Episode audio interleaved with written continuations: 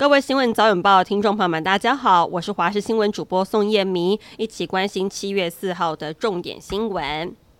出门消费，不少民众都会使用云端发票，每次兑奖时中奖几率也比较高。但赋税署表示，五到十二月起的云端发票专属奖五百元的开奖组数，每组的组数由两百一十五万组调整为一百六十五万组。财政部赋税署说明，近年云端发票使用率逐年提升，民众已经养成消费以载具索取云端发票的习惯。云端发票专属奖兑奖随着网络领奖通路便利性提高而持续的增加。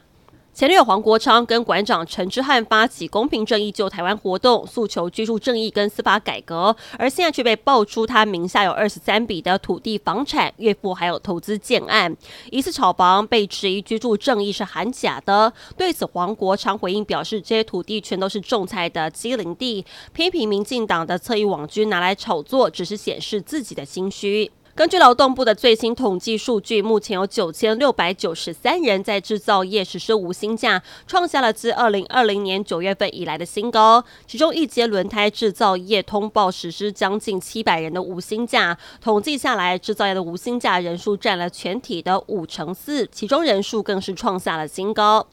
员林县登革热确诊病例达六例，个案都是住在古坑乡，其中东河村两例，高林村一例以及荷包村三例。防疫人员进行个案居住地以及工作地室内外化学防治作业，以及调查病媒蚊密度等工作。县府呼吁落实清除居家室内外滋生源。为了确保市售的纸发夹安全性，进一步标检局跟消基会合作，随机检测了十件不同厂牌型号的商品。公布的检测结果显示，在品质项目全数合格，但有三件分别在商品的检验标示跟中文标示不符合规定。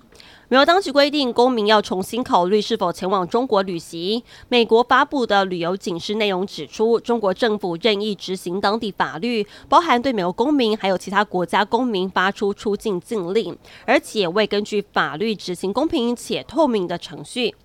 俄罗斯无人机袭击乌克兰北部城市苏米，造成至少两人死亡，十九人受伤。苏米先是防空警报大作，接下来民众用手机拍摄到远处的建筑物爆炸、浓烟升起的景象。根据当地政府用手机 App 提供的资讯，在三号这天，俄军以四架无人机发动攻击，炸毁一栋官方建筑物跟两栋住宅大楼。乌克兰当局也发布了救难人员灭火、抢救民众的影像。总统泽伦斯基呼吁，必须要引进更多有效可以应对的防空系统，减少空袭所带来的伤亡。